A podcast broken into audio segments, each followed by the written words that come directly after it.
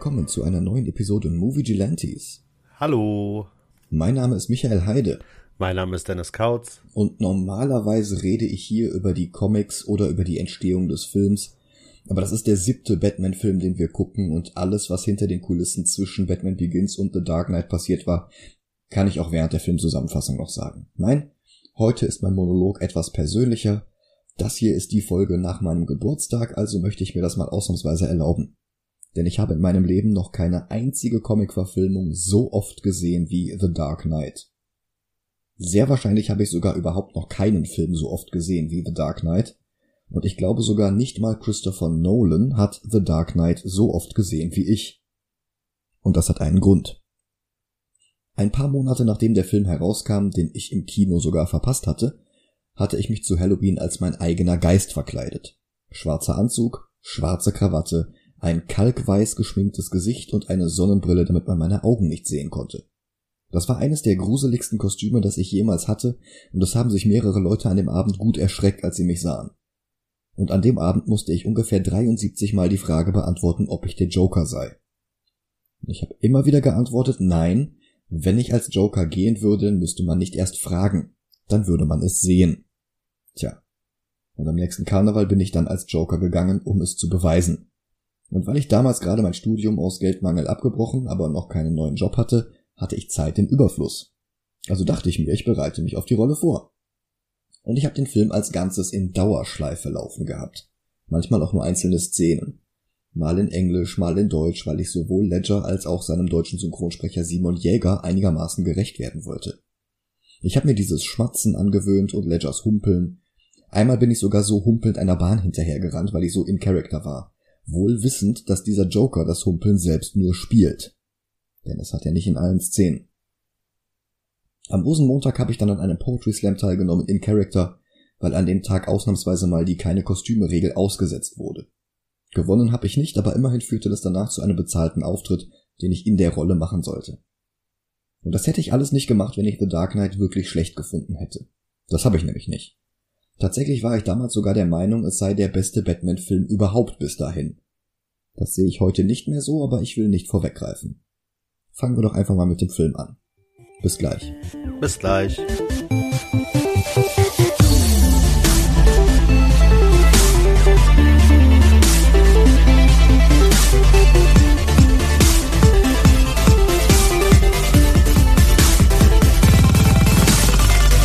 Oh, und da sind wir wieder.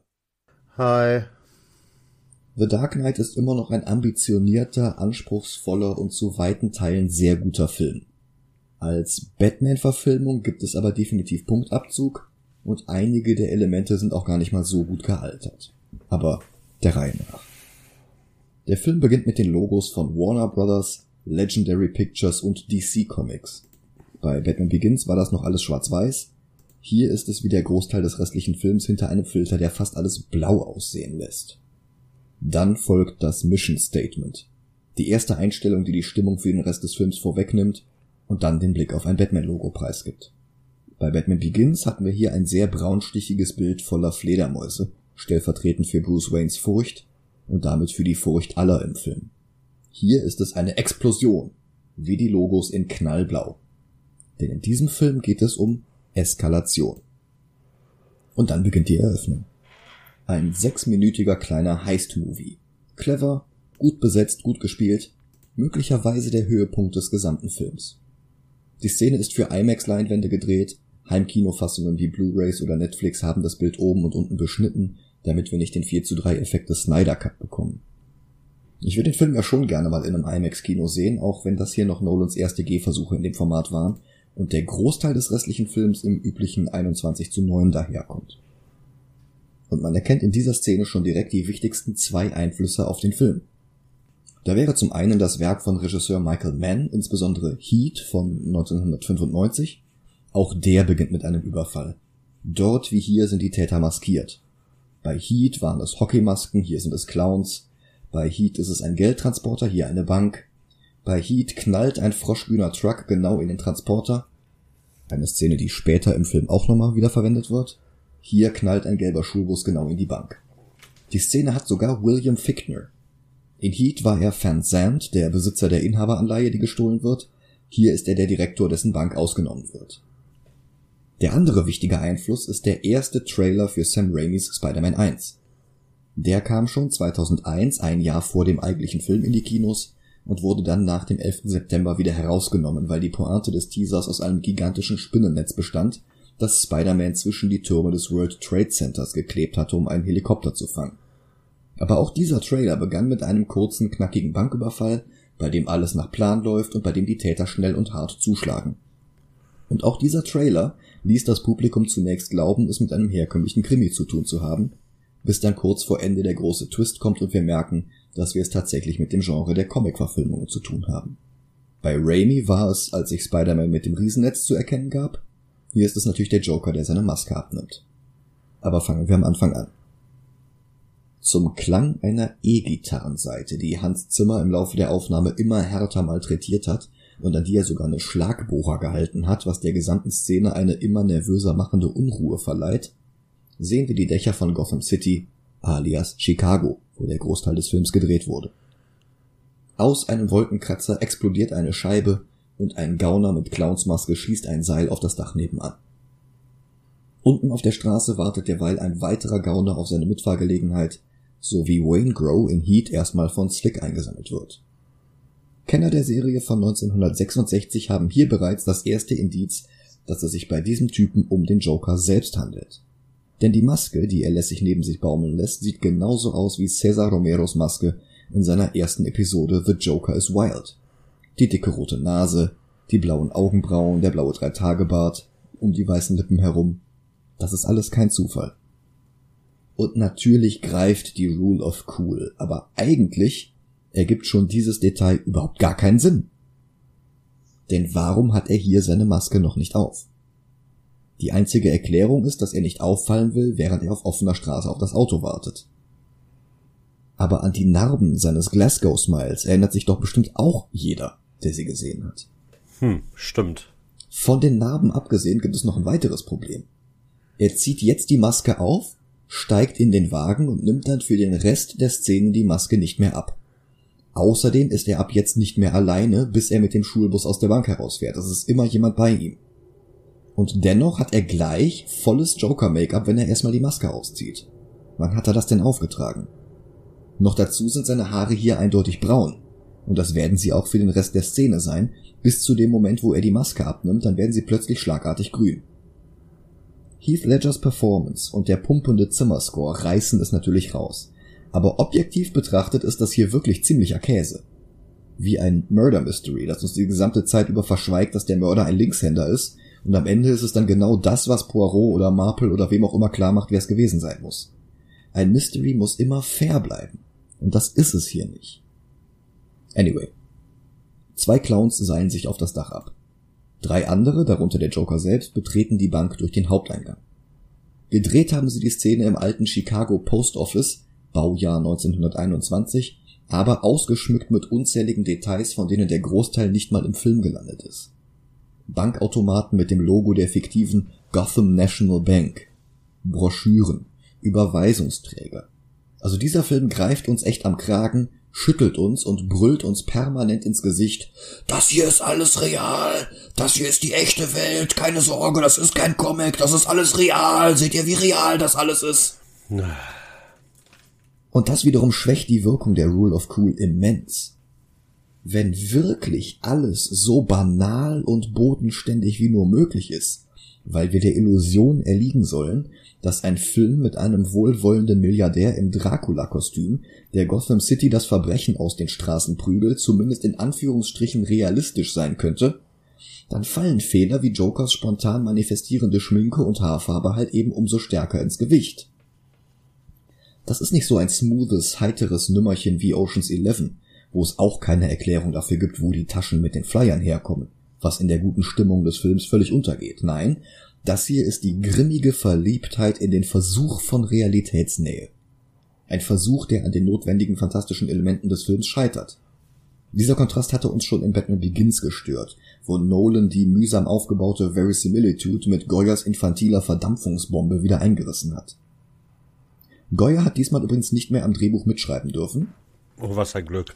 Ja, Allerdings orientieren sich Christopher Nolan und sein Bruder Jonathan beim Drehbuch sehr lose an Goyas Ideen für zwei Fortsetzungen, darum hat er einen Story Credit bekommen. Dabei bestanden seine Ideen eigentlich nur aus Film 2 Batman gegen Joker und Film 3 Batman gegen Two-Face. Was die Nolans zusammengelegt haben, aus diversen Gründen, auf die ich gleich noch nach und nach eingehen werde. Was aber trotz Goyas Weggang bleibt, ist eben dieser Drahtseilakt zwischen grimmigem Realismus und fantastischem Nonsens. Und das führt unterm Strich letztlich zu grimmigem Nonsens. Albern, aber logisch wäre mir lieber. Ich meine, da haben wir eine Bank, die dem organisierten Verbrechen gehört. Und sie heißt Gotham National Bank? Also, ist der Name nicht eine Nummer zu groß für eine Mobbank? Ja. Naja, cool. Das würde ja schon heißen, dass die komplette Stadt in der Hand von denen ist. Was es ja auch tatsächlich ist, aber trotzdem ist, ist das, es, es passt nicht. Das müsste irgendwie die, die Bob Kane Gedächtnisbank oder so sein. Kane Bank. Ja. Aber cool ist es dann halt alles trotzdem irgendwie. Ein Kunststück, das der grimmige Nonsens eines Zack Snyder oder eines Todd Phillips zum Beispiel nicht schafft. Einer der Clowns auf dem Dach schaltet den stillen Alarm aus, bevor der verschickt werden kann. Der andere erschießt ihn, geht rein und knackt zusammen mit einem anderen Clown den Safe. Und der wiederum erschießt jetzt ihn. Joker hat seine ganzen Handlanger von vornherein gegeneinander ausgespielt. Jeder glaubt, er könne einen größeren Anteil an der Beute bekommen, wenn er einen seiner Kollegen ausschaltet. Und keiner von ihnen kommt drauf, dass er womöglich die ganze Zeit selbst eine Zielscheibe auf dem Rücken trägt. Naja, stimmt nicht ganz, einer kommt drauf. Im Publikumsbereich der Bank fängt sich jetzt ein anderer Gauner eine Ladung in seinen Rücken, allerdings nicht von einem seiner Kollegen abgefeuert, denn Fickner hat jetzt zur Pumpgun gegriffen und er eröffnet das Feuer auf die Gauner. Dann greift der Joker zur Maschinenpistole und schießt zurück. Fickner geht zu Boden. Die Bankräuber spielen jetzt weiter zehn kleine Jägermeister, bis nur noch zwei übrig bleiben. Und einer von ihnen scheint jetzt tatsächlich smarter als die anderen zu sein. Er will jetzt sein Gegenüber erschießen, weil der bestimmt ihn selbst auf der To-Do-Liste hat. Aber der andere entgegnet nur, No, no, no, I kill the bus driver. Laut den Untertiteln heißt dieser Clown übrigens Bozo. Und das Timing ist brillant, denn genau jetzt kracht der Schulbus durch die Wand und killt den misstrauischen Clown. Der Busfahrer steigt aus und Bozo macht sein Versprechen wahr und erschießt ihn, ohne auch nur hinzusehen. Fickner kann das alles nicht fassen. In dieser Stadt gab es mal so etwas wie Ehre und Respekt. Aber daran glaubt sein Gegenüber offenbar nicht. Ein völlig unverständliches Konzept für Fickner. Wie kann dieser Typ hier nicht an Ganoven-Ehre glauben? Ganoven-Ehre ist doch alles, was die Unterwelt dieser Stadt zusammenhält. Aber genau darum geht es. Der Joker personifiziert einen Paradigmenwechsel. Was schon immer gegolten hatte, muss jetzt nicht mehr länger gültig sein, bloß weil man das immer so gemacht hatte. Das ist genau die Eskalation, die Batman und Gordon am Ende von Batman Begins angesprochen hatten, und bereits in der Szene hatte Gordon eine Joker-Spielkarte in der Hand gehabt. Diese Eröffnung hier ist eine ganz klare Weiterführung der Schlussszene aus dem ersten Film. Fickner fragt, was glaubst du denn eigentlich überhaupt? Bozo nimmt die Maske ab und enthüllt sein gerade eben noch nicht dagewesenes Clowns-Make-up darunter. I believe whatever doesn't kill you simply makes you stranger. Das wäre Perfektion, wenn seine Haare nicht zwei Einstellungen vorher noch braun gewesen und Bozo unter seiner Maske nicht eindeutig ungeschminkt gewesen wäre. So ist es immer noch eine hervorragende Szene, aber halt auch eine, bei der ganz peinlich geschlampt wurde. Und das finde ich so schade. Denn das alles hier hat so viel Potenzial. Hätte Nolan hier ein bisschen mehr auf die Details geachtet, dann wären diese sechs Minuten Prolog für sich genommen ein perfekter Kurzfilm. Naja, aber da ist ja noch der Rest des Films. Eine kurze Sequenz zeigt uns jetzt, wie zwiegespalten Gotham City gegenüber Batman ist. Manche lieben ihn, manche hassen ihn. Der Bürgermeister hat eine Taskforce auf Batmans Festnahme angesetzt. Der Chef dieser Taskforce ist ein Cop namens Words. Und nicht nur, dass er keine Spur hat, er hat auch ganz offensichtlich keinen Bock. Die Verdächtigen auf seiner Liste sind Elvis, Abe Lincoln und Bigfoot. Dessen Foto an der Pinnwand stammt aus genau dem Bigfoot-Film, dessen sehr unglaubwürdige Geschichte ich in unserem Zweiteiler zu Watchmen erzählt habe. Außerdem lernen wir jetzt hier Detective Ramirez kennen. So wie Flass in Batman Begins ganz klar die Nolanverse-Version von Harvey Bullock war, ist Ramirez das Nolan-Gegenstück zu René Montoya. Sie arbeitet mit Words und sie bringt Jim Gordon einen Kaffee aufs Dach, wo Gordon gerade neben dem Bettsignal steht. Wir erfahren, dass ihre Mutter im Krankenhaus ist. Das, aber auch unsere Vertrautheit mit Montoya macht Ramirez ziemlich sympathisch. Es ist aber auch gleichzeitig Setup für später. Denn dieser Charakter ist ganz zweifellos nicht Montoya und das hat auch einen Grund. Tatsächlich dauerte es dann bis 2020, dass wir Montoya in einem Live-Action-Film zu Gesicht bekommen, nämlich in Birds of Prey. Da wird sie dann gespielt von Rosie Perez. Batman kommt aber nicht zum Bettsignal. Warum? Weil er alle Hände voll zu tun hat. Nolan bringt jetzt ein weiteres Element aus Batman Begins zurück. Scarecrow, erneut gespielt von Killian Murphy. Und der ist in den Jahren seit Begins vom korrupten Leiter des Arkham Asylum zu einem simplen Drogengroßhändler geworden, der in Parkhäusern seine Drogen vertilgt. Drogen, die die Leute wahnsinnig machen, aber eben nicht süchtig. Was für die Dealer, die seinen Stoff kaufen, nicht gerade optimal ist. Dealer wie Chechen, der seine Kampfhunde als Argumentsverstärker nutzt. Mitten in die daraus resultierende Meinungsverschiedenheit platzt jetzt Batman und noch einer und noch einer. Allesamt lange nicht so effizient, wie wir es gewohnt sind, weil sie alle nicht Batman sind. Wie jetzt der echte Batman beweist, der mit seinem Panzerbettmobil in das Parkhaus kracht wie der Schulbus in die Bank vorhin. Was eine Symmetrie schafft zwischen Batman und Joker. Und das ist, naja, nicht unbedingt ein Problem aber im Versuch, Goyers zwei Fortsetzungen zusammenzulegen, wird es jetzt etwas unsauber. Joker als verzerrtes Spiegelbild von Batman ist so alt wie Batmans eigene Heftserie. Batman ist Recht und Ordnung, Joker ist Gesetzlosigkeit und Chaos, das kennt man seit 80 Jahren. Aber der Joker soll laut Christopher Nolan gar nicht der Antagonist dieses Films sein. Es ist Film Nummer zwei, also ist der Antagonist Two-Face. Joker ist lediglich die Naturgewalt, die wie ein Tornado durch den Film rast und eine Schneise der Zerstörung zurücklässt, was Harvey Dent fast wie nebenbei überhaupt erst zu Two-Face macht. Aber die Symmetrie zwischen Bruce und Harvey arbeiten die Nolan-Brüder bei weitem nicht so umfangreich aus wie die zwischen Batman und Joker. Bei den Nolan-Brüdern geht Batmans Recht und Ordnung um einiges weiter als in anderen Darstellungen des Charakters. Das etwas plumpe Leitmotiv von Batman Begins war Furcht. Und mit dieser Furcht setzt Nolans Batman sein Konzept von Recht und Ordnung durch. Das hat schon fast etwas Faschistisches. Wer jetzt an Frank Millers The Dark Knight denkt, der ist auf dem richtigen Weg, aber Nolans Batman ist sogar noch krasser. Wo Miller ihm die Mutants an die Seite stellt, die sich daraufhin Sons of Batman nennen, da sind die Möchtegern da sind die Möchtegern Batmans im Nolanverse Batman nicht hardcore genug und nebenbei nicht gut genug ausgerüstet. Aber anstatt sie unter seine Fittiche zu nehmen, sie zu trainieren und oder mit Schnickschnack aus den Archiven von Lucius Fox auszustatten, terrorisiert er jetzt die, damit sie aufhören. Er verprügelt Scarecrows Handlanger, Chechen und die Sons of Batman. Und dann stoppt er auch noch Scarecrow selbst. Mit einem unfassbar coolen Stunt, bei dem er ein paar Parkhausstockwerke nach unten springt und dabei auf dem Dach von Scarecrows Van landet.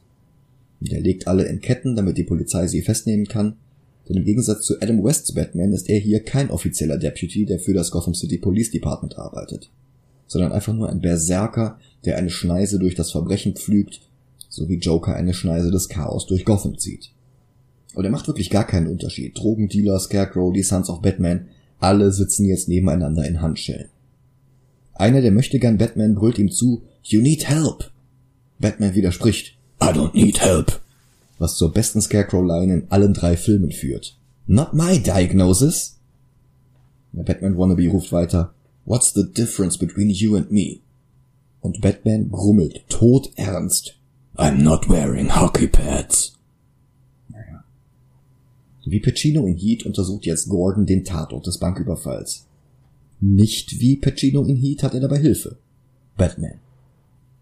Batman hat Gordon radioaktives Geld gegeben, mit dem Undercover Cops Drogen gekauft haben, damit sie nachvollziehen können, wo dieses Geld landet. Und es ist hier gelandet bei der Gotham National Bank. Damit haben sie jetzt genug Beweise, um die gesamte Mafia Gothams hochzunehmen. Allerdings wird das auch die gesamte Gothamer Polizei benötigen.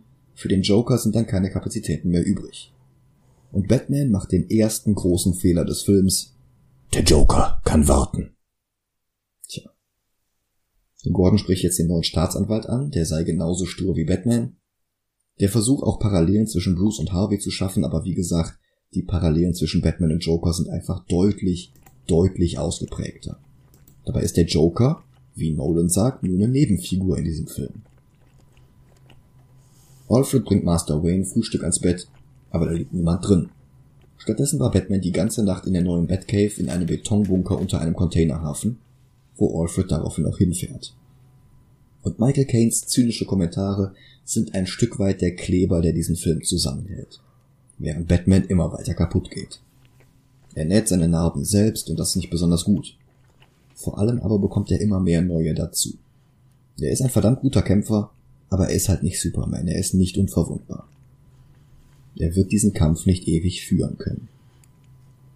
Auch Alfred kommt jetzt auf den neuen Staatsanwalt zu sprechen, Harvey Dent. Und noch ein zynischer Alfred-Kommentar, der das nächste Puzzlestück dieses Films einführt, Rachel. In Batman Begins, noch von Katie Holmes gespielt, ging die Rolle diesmal an Maggie Gyllenhaal aus Secretary und Stranger Than Fiction. Und sie datet neuerdings Harvey Dent, ihren Kollegen.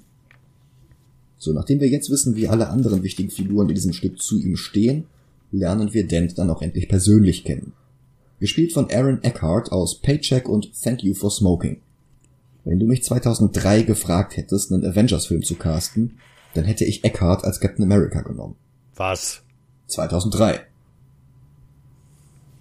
Ich hätte den überzeugend gefunden. Also natürlich auch mit ein bisschen Training. Uff. Aber dieses kantige Heldenkinn, ich finde, das hätte gepasst. Hm. Egal. Mittlerweile ist er erstens zu alt und zweitens Two-Face. Weil die Exposition noch nicht abgeschlossen ist, zeigt er Rachel jetzt im Gerichtssaal die Münze seines Vaters, mit der er jetzt Kopf oder Zahl spielt, obwohl sie das noch nicht mal will. Und er sagt, wer gewinnt, darf den Zeugen im Fall Sal Maroney befragen. Dent cheatet mit einer Münze, die auf beiden Seiten den Kopf zeigt. Das enthüllt der Film erst später, aber wer die Comics kennt, kann es sich schon denken. Maroney ist ein klassischer Charakter von 1942, erfunden von Bill Finger und irgendeinem Zeichner, unter dessen Artwork Bob Kane seine Signatur geschmiert hatte. Und in den Comics ist er es, der Harvey im Gerichtssaal Säure ins Gesicht schüttet, so wie wir es übrigens in Batman Forever gesehen haben. Nolan spielt hier mit den Erwartungen. Die Szene scheint darauf hinauszulaufen, dass Maroney Dent hier zu Two-Face macht. Nolan hat für Maroney sogar den nicht unbekannten Schauspieler Eric Roberts gecastet, den Bruder von Julia. Der hatte in den 70ern und 80ern zwei Golden Globe Nominierungen und eine Oscar Nominierung bekommen, wurde dann einmal wegen Drogenbesitz festgenommen, bisschen Koks, bisschen Gras, und hatte ab da irgendwie einen schlechten Agenten, denn gute Rollen bekam er nach der Lappalie fast keine mehr. Im gescheiterten Doctor Who Fernsehfilm von 1996 spielte er den Master, Außerdem hatte er Voice-Actor-Rollen unter anderem für den Spawn-Cartoon und Justice League Unlimited, wo er Mongul sprach. Ansonsten war er viel in Serien von Witchblade über Heroes bis hin zu CSI, aber immerhin, man kannte ihn. Tatsächlich macht die Szene dann aber eine Wendung. Der Zeuge, der vorher schriftlich bestätigt hatte, für Maroney gearbeitet zu haben, sagt jetzt plötzlich aus, er selbst sei der Kopf des Verbrechens in Gotham, jetzt wo Falcone in Arkham sitzt. Maroney sei nur der vorgeschobene Sündenbock. Damit nicht genug zieht der Typ jetzt auch noch eine Pistole und richtet sie auf Dent. Doch der reagiert sofort, boxt dem Kerl ins Gesicht, nimmt ihm die Knarre ab und baut sie auseinander. Einen lässigen Spruch über amerikanische Wertarbeit hat er auch noch parat. Und weil das alles noch nicht reicht, will er dann auch sofort mit dem Verhör weitermachen. Allerdings wird die Verhandlung stattdessen unterbrochen. Falls sich jemand fragt, wie der Typ eine Pistole ins Gerichtsgebäude geschmuggelt hat, dann weise ich noch einmal darauf hin, dass ganz Gotham ein korrupter Sauhaufen ist, die Gerichte mit eingeschlossen. Dieser Dent hat keine Angst. Auch das ist kein starker Kontrast zu Bruce oder zu Batman. Der einzige Gegensatz zwischen den beiden, den der Film wirklich sauber und präzise ausarbeitet, ist Rachel. Bruce sehnt sich sein halbes Leben lang danach, irgendwann mit seinem Kreuzzug gegen das Verbrechen fertig zu sein und danach endlich die Frau daten zu können, die er liebt Harvey hingegen datet sie jetzt schon, während seines eigenen Kreuzzugs gegen das Verbrechen, den er an ihrer Seite kämpft. Und sie findet es gut, dass Verbrecher vorhaben, ihren Freund zu erschießen, weil das bedeutet, dass sie ihn fürchten.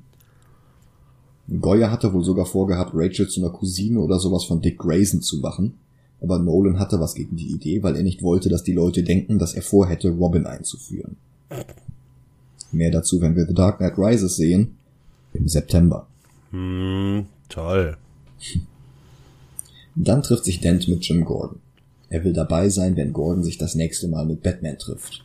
Aber Gordon weist darauf hin, dass Dinge in dieser Stadt besser funktionieren, je weniger Mitwisser es gibt, die sie ruinieren könnten. Eine Prophezeiung, die den Rest des Films beschreibt. Dent missfällt, dass Gordon mit korrupten Cops zusammenarbeitet, wie Words. Aber Gordon erwidert, es gibt halt nicht viele unbestechliche Leute in Gotham. Und noch dazu, er macht das nicht bloß, um als Idealist bei der Wählerschaft zu punkten. Dabei fühlt sich Dent dann sichtlich unwohl. Und er wechselt das Thema. Gordon braucht Durchsuchungsbefehle für fünf Mafiabanken. Die gibt ihm Dent, aber dafür will er Gordons Vertrauen. Und weil die Gegensätze zwischen Dent und Wayne bis hierhin sehr dünn sind, hauen sie jetzt den Holzhammer raus. Gordon nennt Dent den White Knight. Und der hat aber gehört, es gäbe in der Innenrevision noch einen anderen Spitznamen für ihn. Und jetzt drückt sich Gordon um die Antwort. Es ist Two-Face. Gemeint ist Two-Face, das löst der Film später noch auf. Was bedeutet, dass die, die ihn wirklich kennen, wissen, wie er wirklich tickt. Wie seine ehemaligen Kollegen bei den internen Ermittlungen, denen durchaus bewusst ist, dass Dent nicht so eine weiße Weste hat, wie er gerne tut. Ich meine, er bescheißt zum Beispiel mit einer gezinkten Münze. Und das ist nur die Spitze des Eisbergs. Und ja, die Animated Series hat den Prä-Unfall Harvey Dent noch ein bisschen besser hinbekommen, aber trotzdem ist das hier ziemlich geschickt. Nolan präsentiert einen scheinbar komplett unfehlbaren strahlenden Helden und deutet nur mit wenigen kleinen Details an, welche Untiefen dieses stille Wasser haben könnte, um ihn dann im Rest des Films zu demontieren. In dem Punkt hat The Dark Knight tatsächlich Batman Forever etwas voraus. Der Two-Face ist deutlich besser. Ja, da stimme ich dir zu. Das stimmt wirklich. Ja. Die Darstellung von Bruce Waynes Fassade als Firmenchef finde ich allerdings bei Shoemaker besser. Dort war er ein fähiger CEO, der sein Handwerk verstand, aber halt bloß nie genug Zeit hatte, um sich um das Tagesgeschehen zu kümmern, weil ständig das Wettsignal über den Himmel zuckte. Nolan stellt Bruce hingegen wirklich als völlig inkompetenten Trampel dar, der in wichtigen Meetings schnarchend schläft und sogar freie Mitarbeiter misstrauisch macht. Dieser Mitarbeiter ist Coleman Reese, gespielt von Joshua Harto. Der hat sonst nur Kleinstrollen, zum Beispiel in Iron Man 1 und 3, wo er ein und denselben Analytiker spielt, ohne dass es wirklich irgendwem aufgefallen wäre. Das Internet war sich sehr schnell einig, dass das ganz bestimmt die Nolanverse-Version vom Riddler sein müsste, weil er Reese heißt. Mr. Reese. Mr. Reese.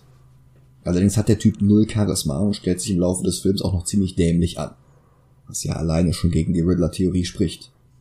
Ganz ausschließen können wir es aber, weil Warner nach dem unfassbaren Erfolg von The Dark Knight einen Deal mit Nolan hatte. Er durfte seinen nächsten Film Inception mit völlig freier Hand drehen. Und dafür sollte er dann im Anschluss einen dritten Batman-Film drehen. Dafür hat sich Warner dann den Star von Inception ausgesucht, Leonardo DiCaprio, als Riddler. Oh Gott. Das hätten, sie ja nicht gemacht, wenn dieser Reese hier schon Riddler gewesen sein sollte. Ich fand die Idee super. Ich fand DiCaprio toll in Inception und ich fand ihn noch besser in Shutter Island. Aber gut, ist ja dann eh anders gekommen. Die Nolans gingen in der Pre-Production von Dark Knight Rises dann andere Wege. Dazu wieder mehr im September. Ist aber vermutlich auch besser so, sonst hätten sie noch eine Schnapsidee umgesetzt, wie aus dem Riddler den Zodiac Killer zu machen oder so ein Rotz. Wer wird denn auf so einen Müll kommen? Hm. Was ich hier nur sagen will, es ist wahrscheinlich eher nicht Mephisto. Dieses wichtige Meeting selbst führt übrigens Lau ein, gespielt von Chin Han, der diese Woche gerade im World Security Council frei hatte. Laus Firma hat seit Jahren jedes Jahr exakt 8% Wachstum. Nie 7,9, nie 8,3, jedes Jahr wie ein Uhrwerk exakt 8%. Das lässt sich nicht über legale Wege erklären und Bruce wollte darum einfach nur Einblick in Laus Bücher bekommen. Darum führt er Fusionsverhandlungen, bloß um sie im Laufe des Films im allerletzten Moment platzen zu lassen. Das könnte man jetzt als den einen Moment hernehmen, um Nolans Batman doch noch Detektivfähigkeiten anzulichten. Allerdings ist dieser komplette Plot auch reichlich Hannebüchen. Ich meine, stellen wir uns jetzt mal vor, ich bin Lau, der mysteriöse Geschäftsmann aus Hongkong, der Geldwäsche für Maroney und andere Verbrecher betreibt. Und jetzt kommt ein Warren Buffett oder Bill Gates dahergeschissen und sagt mir, er will meine Firma kaufen. dann gebe ich ihm doch nicht einen Batzen Bücher, wo drin steht, wie viel Millionen ich in welchem Monat von Don Corleone oder von Bogumil Bachengold gewaschen habe. Das ist doch völlig hirnrissig. Ja, stimmt schon. Aber Lau gibt Wayne anscheinend tatsächlich unzensierte, vollständige Bücher, die ihn zu 100% belasten. Wow. Und das, und das soll dann Bruce Waynes grenzenlosen Intellekt demonstrieren. Film des Jahres. Im Meeting ist natürlich auch Lucius Fox und zudem geht Bruce danach noch, um sich einen neuen Batman-Anzug zu bestellen. Vorbei die Zeiten, in denen er Wayne Tech-Prototypen mit in Übersee bestellten Fledermausohren kombinierte und sich die Maske selbst baute, Jetzt gibt er einfach bei Fox eine neue Batman-Rüstung in Auftrag, fertig. Und bei diesem ganzen Quatsch muss er übrigens auch Lau seine eigenen Bücher zeigen. Und über die findet Reese gleich noch raus, dass Bruce Batman ist, denn anscheinend stand Batman-Gadgets entwickeln im Budgetplan. Das würde mich auch nicht wundern. Wenn da einfach, wenn da einfach drin steht so, äh, neuer Batman-Suit, bla bla bla bla bla und sowas. Ja. Aber Lau oder die Leute, für die er arbeitet, kommen trotzdem nicht hinter Waynes Geheimnis. Also, wer soll das denn glauben? Nolans Batman ist kein Superhirn. Alle anderen sind bloß immer dann völlig naiv und ungeschickt, wenn der Plot es gerade verlangt. Das ist alles. Und ja, ich weiß genau, dass ich das bei Batman Forever auch alles nicht so eng genommen habe, aber Forever hat auch nie vorgegeben, ein bierernster, äußerst realistischer Thriller zu sein. Nein, die Batman-Filme waren Popcorn. Ja, eben. Die waren an manchen Stellen ein bisschen, ein bisschen ernster. Aber die haben es nicht so ernst genommen wie Nolan oder Zack Snyder. Ja, die da durfte auch, zu ernst. Da durfte auch mal gelacht werden. Ich erinnere nur an George Clooney. Ja. Nolan selbst nannte seinen Ansatz in einem Interview mit Andy Coury von Comics Alliance Our somewhat more realistic, slightly grittier view of the Batman universe. Und damit hat Nolan den Maßstab vorgegeben, mit dem wir The Dark Knight messen müssen. Und an diesem Maßstab scheitert der Film leider immer wieder im Detail. Kurze Fußnote. Andy Curry wurde einige Zeit nach diesem Interview Editor bei DC Comics, wo er Green Arrow, Aquaman, Harleen, Suicide Squad, Batman Black and White und andere Projekte betreute. Unter seiner Aufsicht entstanden neue Charaktere wie Naomi, die gerade ihre eigene Fernsehserie bekommt, und Green Lantern Joe Mullen, Beide traten mittlerweile Versionen der Justice League bei. Zurück zum Film. Im nobelsten Restaurant Gothams treffen dann endlich Bruce Wayne und Harvey Dent aufeinander und Bruce horcht Harvey aus. Er will wissen, was der von Batman hält. Und tatsächlich argumentiert Dent für Batman. Batman ist, was nötig ist, um in der Stadt aufzuräumen. Und er führt ein historisches Beispiel an, dass Rom in Krisenzeiten einen Diktator ernannt hat, der nach Bewältigung der Krise seine Macht wieder abgab. Und das ist tatsächlich historisch korrekt. Ein Beispiel für diese Praxis ist Lucius Quinctius Cincinnatus, nachdem die Stadt Cincinnati benannt ist. Cincinnatus war Bauer, schlug dann in der Schlacht von Algidus die angreifenden Äquor zurück und widmete sich dann wieder seinem Hof. 19 Jahre später wurde er ein zweites Mal zum Diktator ernannt, weil sich der reiche Händler Spurius Maelius zum König von Rom ernennen wollte wieder bewältigte Cincinnatus die Krise, wieder gab er seine Macht ab und kehrte zu seiner Farm zurück. Cooler Typ. Rachels Gegenbeispiel ist Julius Caesar, der seine Macht bekanntlich erst aufgab, nachdem Asterix und Obelix zwölf göttliche Heldentaten vollbrachten, bringt Dent dazu, die Prämisse der ganzen Trilogie zusammenzufassen. You either die a hero, or you live long enough to see yourself become a villain. Genau das passiert in allen drei Filmen. Ras Al Ghul hätte als Held sterben können, stattdessen lebte er lange genug, um Gotham City stellvertretend für das Böse in der ganzen Welt im Krieg zu erklären. Rachel stirbt, bevor sie auch nur die Möglichkeit hat, vom Kurs abzukommen. Dent wird im Laufe dieses Films zum Schurken werden.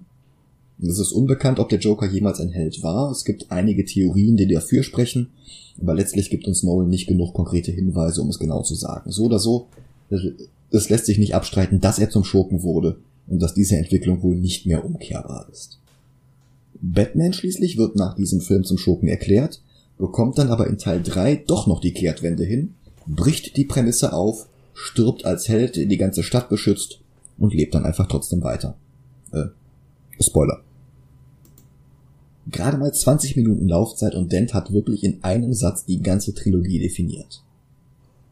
Dumm nur, dass DC Entertainment danach versucht hat, dieses Live Long Enough to Become the Villain, Damokles Schwert, ausgerechnet Superman über den Kopf zu hängen. Immer und immer wieder. Aber da kann Dark Knight natürlich nichts für. Okay. Nachdem die für Nolan typisch sehr effiziente Exposition jetzt den Joker und die Dynamiken Batman und Gordon, Gordon und Dent und Dent und Batman angeführt hat, kann die eigentliche Handlung jetzt endlich beginnen. Hurra! Alle möglichen Gangster versammeln sich in der Küche eines Restaurants. Maroney, aber auch ein paar andere Bosse, darunter der schon in der Scarecrow-Szene aufgetauchte Chechen, gespielt von Richie Costa aus True Detective und Gamble, gespielt von Michael J. White aus Black Dynamite und ein paar Mortal Kombat Kurzfilmen. Der wird uns im Oktober übrigens schon wieder begegnen, weil er die Hauptrolle spielte in Spawn. Ihnen allen per Videochat zugeschaltet wird Lau. Und alle zusammen argumentieren jetzt, wer das größte Problem ist. Kandidat 1. Der Joker, der ihr Geld stiehlt. Kandidat 2. Gordon, der mit radioaktiven Banknoten den Mafia-Geldstrom identifizieren und ihre Ersparnisse konfiszieren kann. Kandidat 3. Der neue Staatsanwalt Harvey Dent, der Köpfe rollen lässt. Lau erklärt, dass er das gesamte Geld der Bosse von Gotham nach Hongkong schaffen wird, wo Dent keine Zuständigkeit hat. Und in dem Moment ertönt dann plötzlich Gelächter. Joker betritt den Raum, Gamble hetzt ihm sofort einen seiner Bodyguards auf den Leib, aber Joker vollführt einen beeindruckenden Zaubertrick und lässt einen Bleistift verschwinden.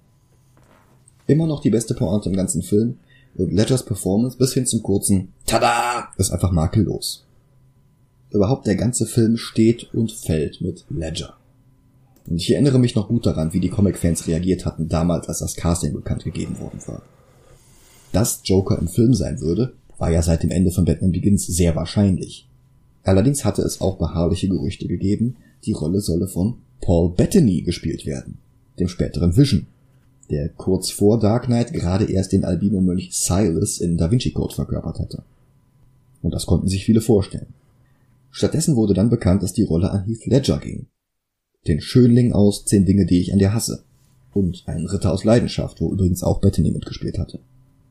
Am schlimmsten aber für den homophoben Nerdkern Ledger war einer der schwulen Cowboys in Brokeback Mountain, der natürlich keiner der lauten Schreihälse gesehen hatte, aber für die geekigen, comiclesenden Fantasy- und Science-Fiction-Außenseiter, die sonst jede fiktive gesellschaftliche Minderheit wie Mutanten, Replikanten oder versklavte Alienrassen liebten, gab es offenbar nichts Schlimmeres als einen Schauspieler, der mal einen Schwulen gespielt hatte. Oh nein. Da wundert es nicht, dass aus diesem Sumpf wenige Jahre später die Comicsgate-Hassprediger entwuchsen. Dabei hatte Ledger schon damals deutlich mehr drauf gehabt. Im Drogendrama Candy zum Beispiel oder im skurrilen Fantasy-Drogentrip The Brothers Grimm. Ich wollte nicht den Fehler machen, Ledger zu unterschätzen. Dann hatte die merkwürdige Alternate Reality Game Marketing Kampagne pixelweise den Look des Jokers für den Film enthüllt und das Glasgow Smile ließ erahnen, in welche Richtung diese Darstellung des Jokers gehen würde. Und ich begann sogar mich wirklich drauf zu freuen. Und er hat trotzdem all meine Erwartungen übertroffen. Bei weitem. Dieser Joker hatte nichts mit der Figur aus den Comics zu tun. Der war weit entfernt von Cesar Romero, von Jack Nicholson, von Mark Hamill. Und die peinlichen Joker-Darsteller nach Ledger will ich nicht mal namentlich erwähnen. Pff. Aber dieser Joker war genau das, was Nolans Batman-Filme brauchten. Sehr frei adaptiert, aber perfekt in diese Welt passend. Ein perfekter Antagonist für diesen konkreten Batman. Und er benennt dann auch gleich das wahre Problem in Gotham. Nicht Dent, nicht Gordon, sondern Batman. Aber er hat auch gleich eine Lösung parat, Batman zu töten. Er bietet an, das zu erledigen für einen Preis. Die Hälfte des gesamten Geldes aller Crime Lords im Raum. Denn Batman hat keine Zuständigkeit. Wenn er will, dann findet er Lau und dann ist das ganze Geld weg. Prophetisch, denn genau das wird gleich passieren.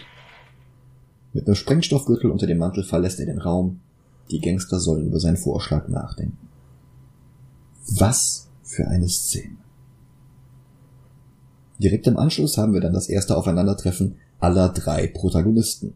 Dent, Gordon und Batman stehen auf dem Dach des GCPD und beratschlagen, wie sie mit Lau verfahren sollen. Gordon traut nicht den Leuten in Dents Staatsanwaltschaft und Dent traut nicht den Leuten in Gordons Präsidium. Und sie haben beide recht, ganz Gotham ist korrupt. Batman erfüllt jetzt die Prophezeiung, reist nach Hongkong, schnappt sich Lau und bringt ihn zurück nach Gotham. Die ganze Geschichte ist wieder voller vermeidbarer kleiner Fehler. Grobe Schlampereien, die Nolans selbst erschaffenes Image des Perfektionisten komplett einreißen. Es beginnt damit, dass er bei Fox im Büro auftaucht, der mit einem geheimen Fahrstuhl hinter dem Bücherregal in sein geheimes Prototypenarchiv reist. Selbstverständlich eine Anspielung auf die Feuerwehrstangen hinter Adam Wests und Burt Wards Bibliothek.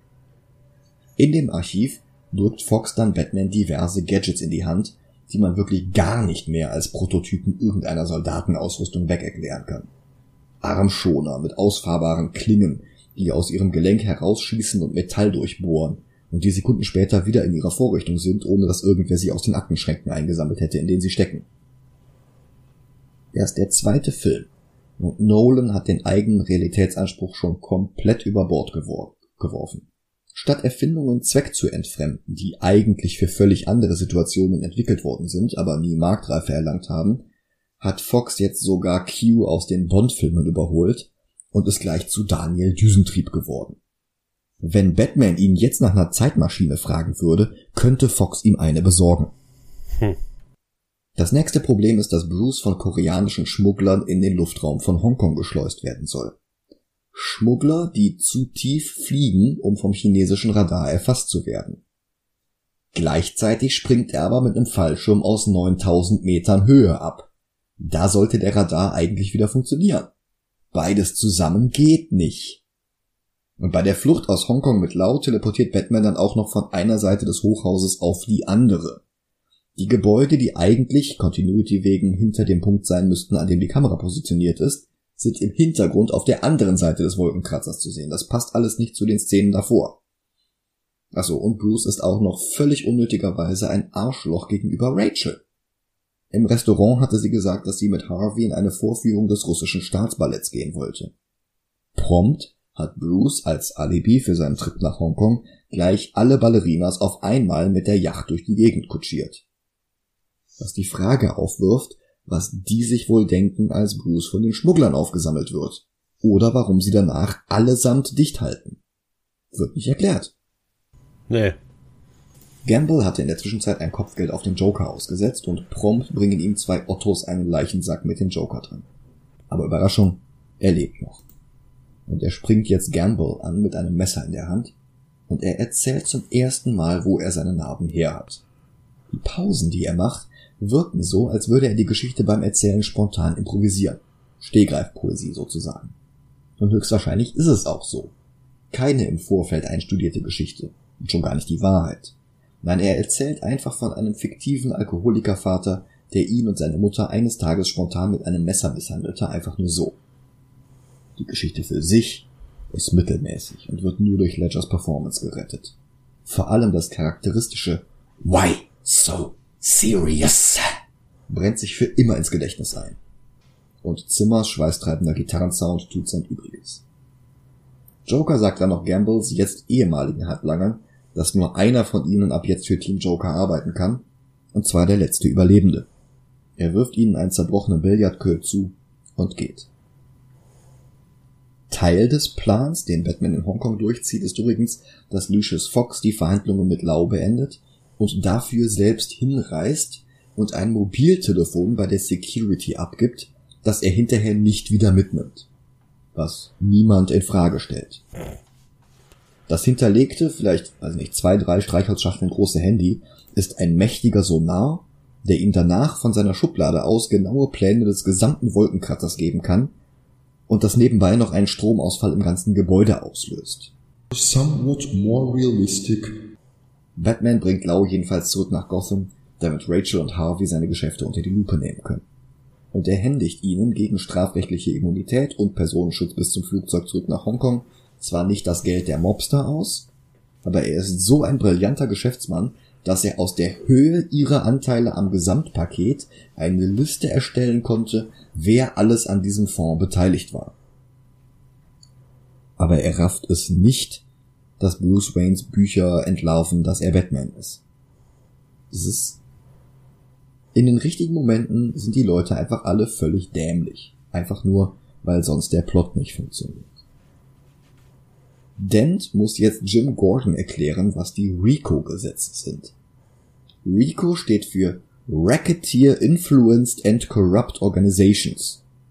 Racketeer hat dabei nichts mit Raketenrucksäcken zu tun, sondern ist ein anderes Wort für Gangster, damit eine hübschere Abkürzung dabei herauskommt. Kurz gesagt, alle Beteiligten an einer kriminellen Organisation können für illegale Handlungen der Organisation angeklagt werden, auch wenn sie diese Handlungen nicht selbst ausgeführt haben. Bis zu seiner Aussage müssen Staatsanwaltschaft und Polizei jetzt allerdings Lauf vor der United Underworld beschützen, und die Gangster entscheiden sich, den Joker doch noch anzuheuern. Die Richterin macht jetzt also 549 Verbrechern gleichzeitig den Prozess und sie findet in ihren Unterlagen eine Jokerkarte. Bürgermeister Anthony Garcia ist von dem Verfahren wenig begeistert, weil es eine Zielscheibe auf Dent malt und eine auf ihn selbst. Der Bürgermeister wird übrigens gespielt von Nestor Carbonell. Der ist in erster Linie aus den Serien Lost und Bates Motel bekannt. Vorher spielte er allerdings in der ersten Live-Action The Tick-Serie den Parodiehelden Batmanuel.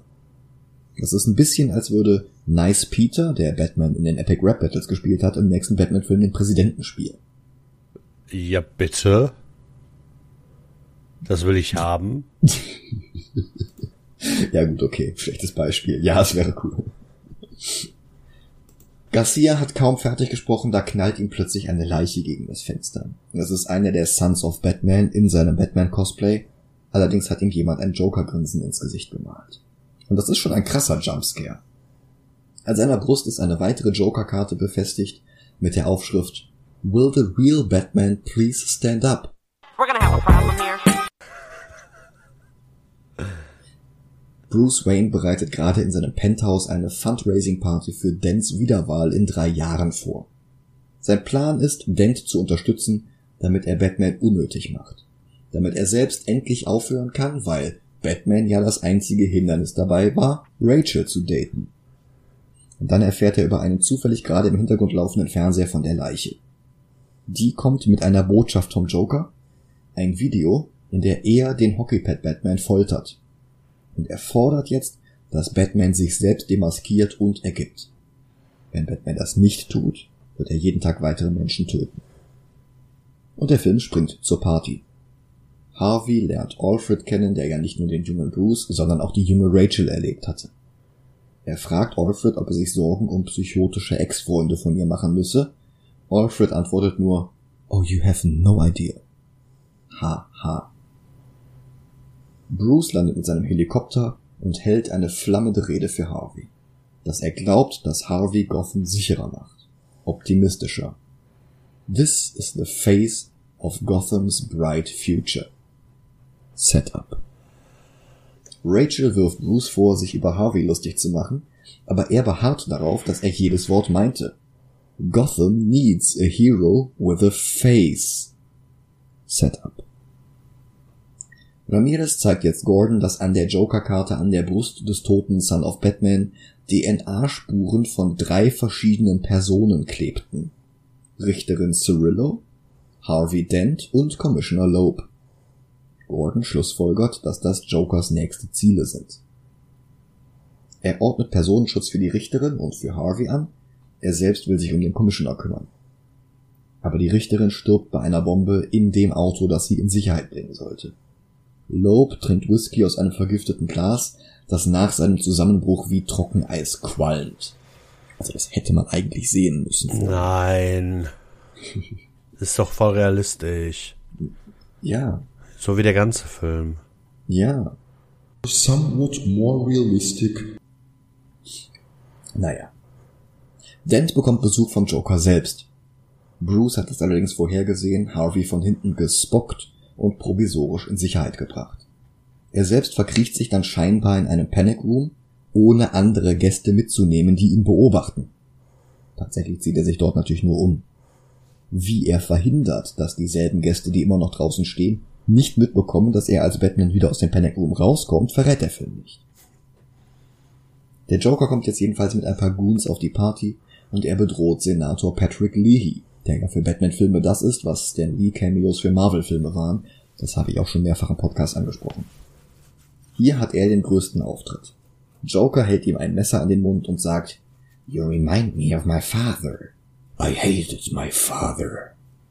Weil er Dent nicht finden kann, schnappt sich der Joker jetzt Rachel. Und jetzt bedroht er sie mit seinem Messer.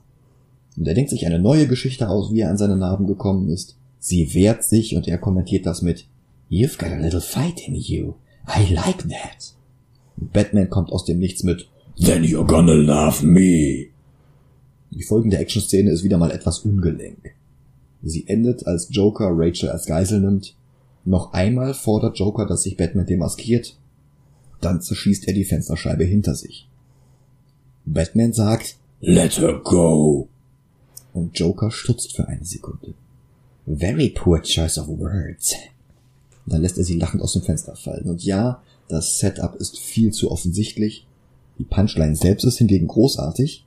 Aber es ist diese kurze Sekunde Pause, die die Szene rettet. Dieser kurze Moment, in dem Ledger die Augen zukneift, als sei er sich nicht sicher, richtig verstanden zu haben. Das ist großartig. Batman springt jedenfalls hinterher, um Rachel zu retten. Sein Cape bremst den Fall und sie landen mit bloß ein paar blauen Flecken auf einem Taxidach. Beginn und Ende des Sturzes waren übrigens nicht in einem Rutsch gedreht worden. Nicht mal am selben Ort. Die Location für die Party war nämlich in Chicago. Die Landung haben sie allerdings in einem Studio in London gedreht. Ja, die Reise nach London hat anscheinend lange genug gedauert, dass der Joker die Party in der Zwischenzeit ungestört wieder verlassen konnte. Nolan vergisst nämlich komplett, sich darum zu kümmern. Somewhat more realistic. Der letztes Jahr verstorbene Danny O'Neill, der Batman besser verstand als alle anderen Autoren und Editors bei DC und der sich jahrzehntelang um die in Gotham spielenden Comics kümmerte, der schrieb auch die Romanfassung zu The Dark Knight. Dort landen Batman und Rachel ebenfalls auf dem Taxi, aber zumindest sehen sie dort den Joker dann mit einem Fluchtauto davonfahren. Eine Erklärung, warum er einfach aus der Party rausmarschiert, statt weiter nach Harvey zu suchen, der ja nur hinter einer einfachen von außen verbarrikadierten Tür steckt? Diese Erklärung gibt es auch im Roman nicht. Am nächsten Morgen will Dent laut zum Gericht bringen. Der weigert sich, Gotham City kann ja nicht mal auf seine eigenen Richter und Polizisten aufpassen, aber Dent sagt ihm, wenn er nicht aussagt, landet er im County Jail zusammen mit allen anderen Verbrechern. Mal gucken, wie lange er dort am Leben bleibt. Im Bettbunker unterhalten sich Bruce und Alfred über den Joker und darüber, dass der Mob ihn offenbar nicht versteht. Alfred sagt, dass Bruce den Joker vielleicht selbst nicht wirklich versteht. Und er erzählt die Geschichte von dem Banditen in Myanmar, der Edelsteine gestohlen hatte, mit denen ein paar Stammesanführer bestochen werden sollten. Aber er stahl sie nicht, um sie zu behalten, stattdessen hat er sie einfach weggeworfen, und Alfred fand ein Kind, das mit einem Rubin gespielt hatte, the size of a tangerine. Some men just wanna watch the world burn. Am Abend findet Gordon zwei Leichen mit Joker-Make-up. Ein Richard Dent und ein Patrick Harvey. Hm. Gordon findet eine Zeitung mit dem Nachruf auf Bürgermeister Garcia, offenbar das nächste Ziel des Jokers. In der Wand steckt noch eine Kugel, Batman schneidet den ganzen Ziegelstein aus der Mauer und nimmt ihn mit. Auch das ist der Versuch, Batmans Detektivfähigkeiten unter Beweis zu stellen. Und wie macht Nolan das? Mit einer magischen Kugelrekonstruktionsmaschine natürlich. Die ballert jetzt einfach mit einer völlig anderen Waffe ein paar Kugeln in andere Ziegelsteine. Dann scannt er die Splitter, damit der Computer ihm aus den Fragmenten der Kugel vom Tatort den Zustand vor dem Abfeuern ausrechnen und den Fingerabdruck auf der Patronenhülse ausdrucken kann. Wäre das der Batcomputer bei Adam West, würde ich über diesen Quatsch schmunzeln und mit der nächsten Szene weitermachen. Ja. Wäre das eine neonrosa leuchtende Maschine in der Batcave bei Joel Shoemaker, sei's drum. Ja. Aber in der völlig realen, absolut banalen, fantasyfreien Welt von Nolan stört diese Maschine so wie Stacheldraht in der Pupille. Ja. Das passt nicht zusammen. Das ist schon wieder wie diese scheiß Verdampfungsbombe aus Batman Begins. Nur diesmal kann Nolan den schwarzen Peter nicht mal Goya in die Schuhe schieben. Du kannst nicht den T-Rex in der Batcave, die Riesenmünze oder Matches Malone aus den Batman-Filmen verbannen, weil dir die Comics unerträglich peinlich sind und du es lieber somewhat more realistic haben willst, und dann errechnet dir auf einmal der Zauberscanner die Fingerabdrücke aus Patronentrümmern. Das geht einfach nicht. Entweder oder. Aber nicht, wenn es einem den Plot erleichtert, dann doch noch irgendwelche Fantasy-Elemente. Das ist scheiße. Reese hat jetzt übrigens über die Bücher von Raintech herausgefunden, dass die Research and Development Abteilung Batman mit Equipment versorgt. Der hat tatsächlich Batman-Gadgets in seine Bücher geschrieben. Ja. Und jetzt will Reese 10 Millionen Dollar pro Jahr aus Lucius Fox erpressen, damit er nicht an die Öffentlichkeit geht und Bruce Wayne als Batman entlarvt. Und Foxes bombensicherer Plan, sich Reeses Schweigen zu erkaufen, ist nur, ihm damit zu drohen, dass Batman ihn zu Klump schlagen wird.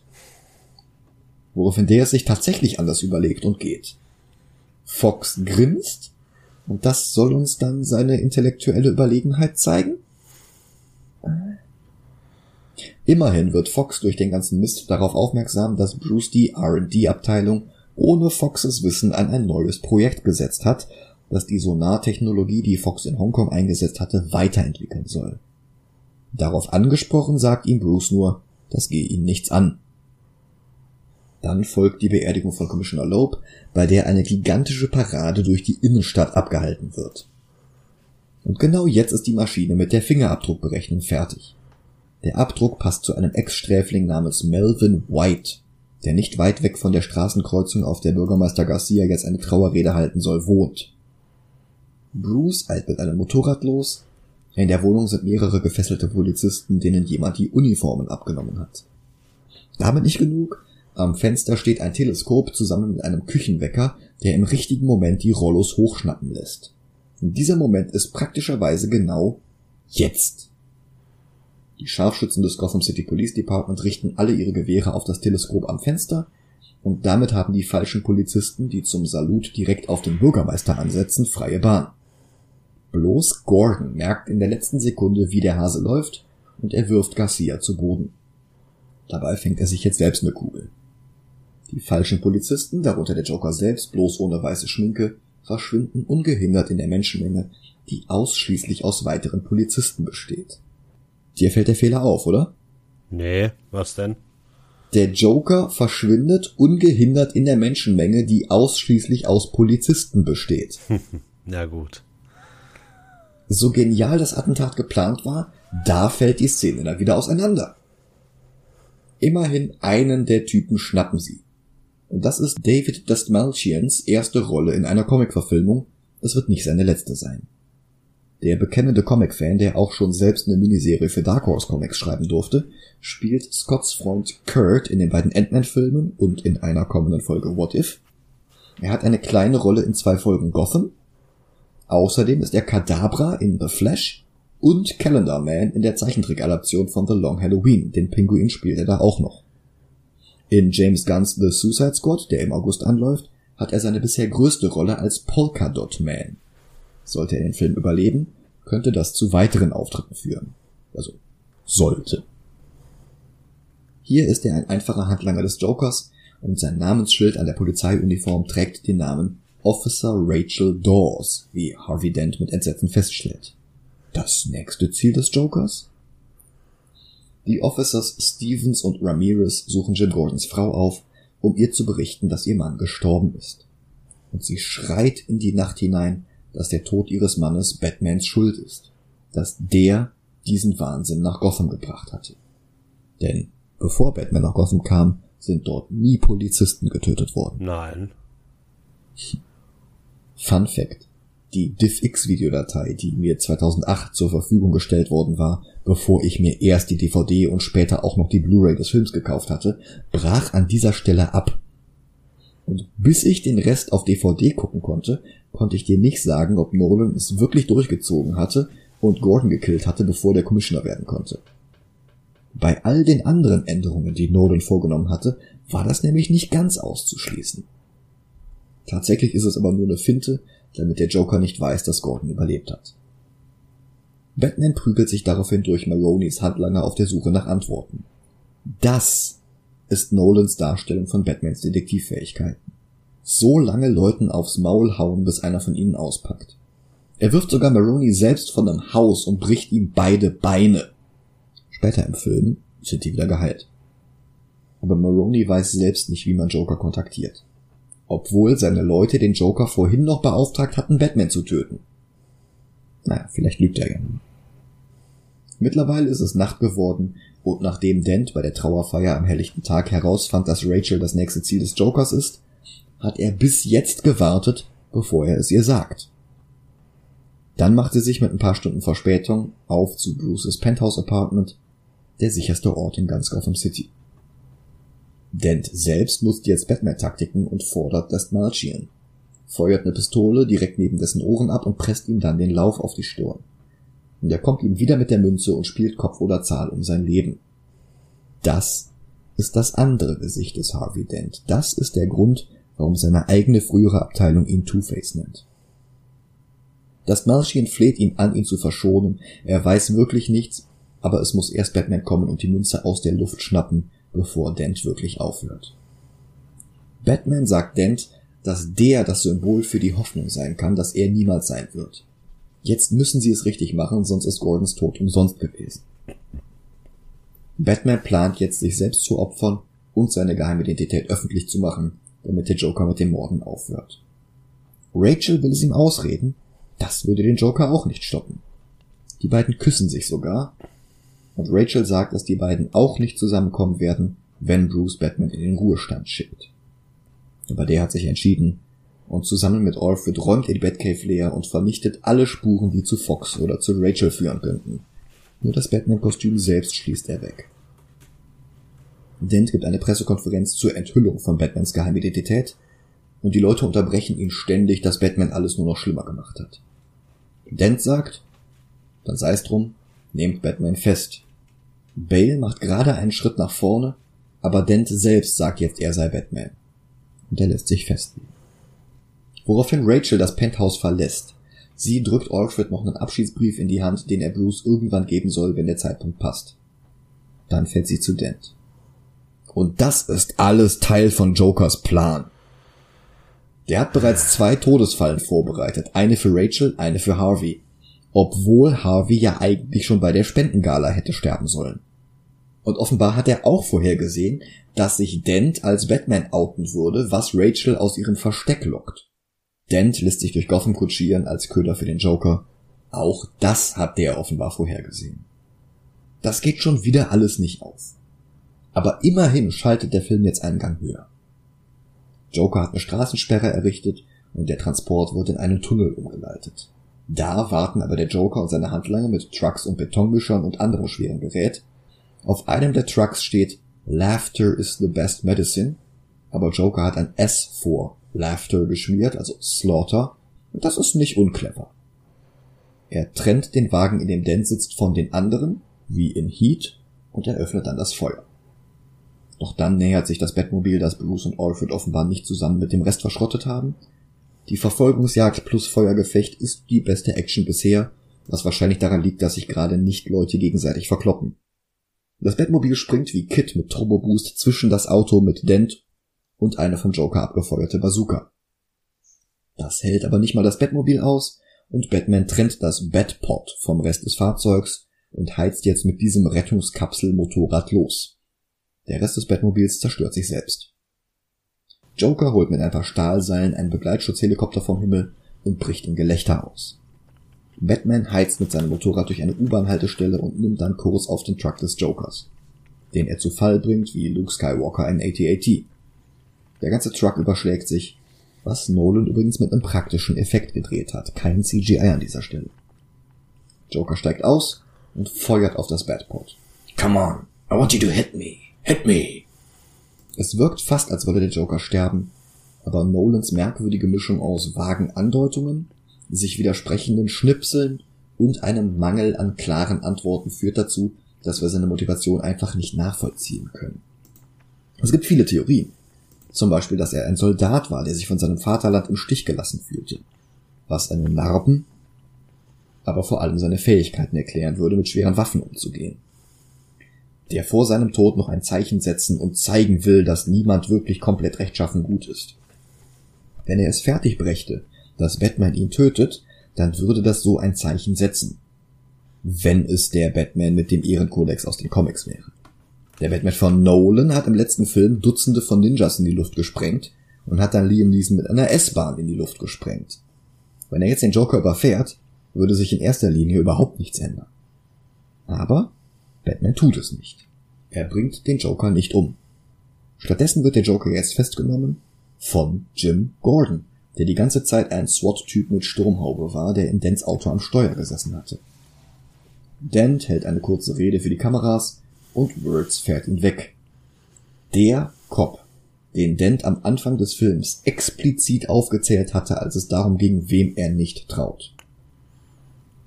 Der Joker hat nichts in den Taschen, das ihn verraten würde. Seine Fingerabdrücke und Zähne sind nicht im System. Garcia befördert Gordon zum neuen Commissioner. Der Joker applaudiert sarkastisch. Und dann sperrt man einen anderen Mann zu Joker in die Zelle. Der Typ beschwert sich über starke Bauchschmerzen. Joker selbst wird in einen Verhörraum gebracht und Gordon setzt sich ihm gegenüber. Dent ist nie zu Hause angekommen. Joker macht sich über ihn lustig. Gordon nimmt Joker die Handschellen ab und lässt ihn alleine mit Batman. Der nutzt jetzt seine patentierten Nolan-Detektivfähigkeiten und fängt an, den Joker zu verprügeln. Der antwortet natürlich nicht, außer um Batman zu provozieren. Er hat nicht nur Dent, er hat auch Rachel. Und Batman rastet jetzt völlig aus. Where are they? Why do you say that name? Die Szene wurde ein Dutzend Mal parodiert und das aus gutem Grund. Batmans Krümelmonsterstimme in Begins war ja schon schlimm. Aber hier setzt er nochmal 18 Schippen drauf und es ist nur noch peinlich. Batman prügelt immer weiter auf Joker ein, aber der weiß, dass Batman nichts hat, was Joker wirklich bedrohen würde. Dann spielt er ein Spiel. Er nennt Batman die Adressen, wo Dent und Rachel gefangen gehalten werden, aber Batman kann nur einen von beiden retten.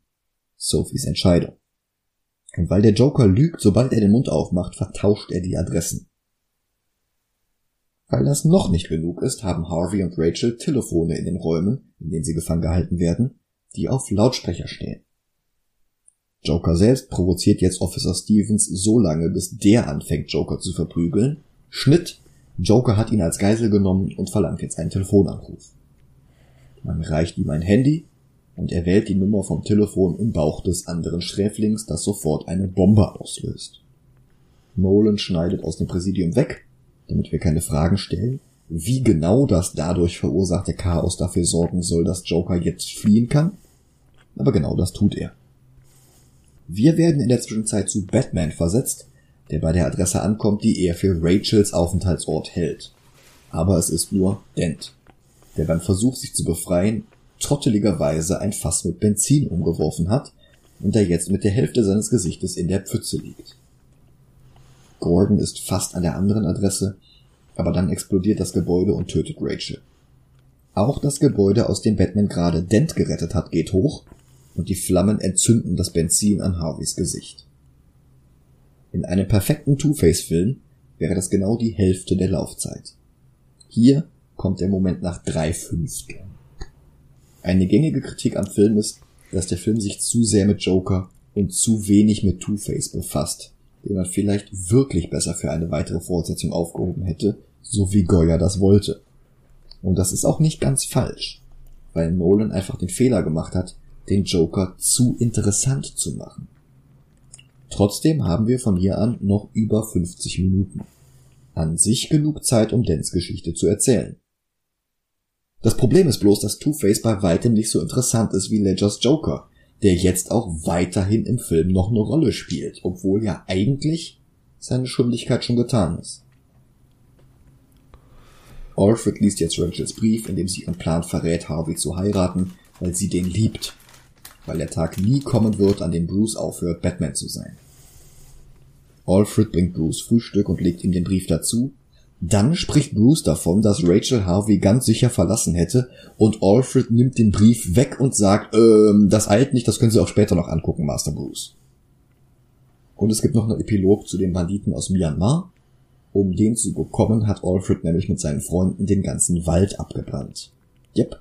Der Klimawandel wurde beschleunigt, weil ein einzelner Gauner verhindern wollte, dass England ein paar Häuptlinge mit bunten Glitzersteinen besticht. Und Alfred sieht sich selbst und den britischen Kolonialismus auch noch als die Guten in dieser Geschichte. Das ist schon krass. Reese gibt jetzt ein Fernsehinterview mit Anthony Michael Hall, dessen Talkshow ein großer Teil der PR-Kampagne war, aber der nur ein winziger Teil des Films ist. Er hat jetzt die Nase voll, er will jetzt enthüllen, wer Batman wirklich ist. Aber erst wenn die Kameras gleich laufen, in genau drei, äh, in genau einer Dreiviertelstunde. Dent hat in der Zwischenzeit einen Nervenzusammenbruch, als ihm Rachels Tod bewusst gemacht wird, weil Batman ihm die jetzt auf einer Seite rußgeschwärzte Münze neben das Bett gelegt hat. Die Münze, die er Rachel gegeben hatte.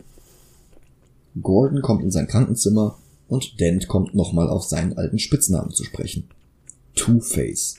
Wie passend der doch heute wirkt, jetzt wo sein halbes Gesicht weggebrannt ist. Und da hat Nolan dann doch noch CGI eingesetzt, denn egal wie gut das Make-up auch ist, es kann nichts vom Gesicht wegnehmen. Es kann immer nur als zusätzliche Schicht aufgetragen werden. Der Effekt sieht aber heute noch ganz vorzeigbar aus. Das stimmt. Gordon geht und läuft Maroney in die Arme. Und der verrät Gordon jetzt, wo der Joker am Nachmittag sein wird.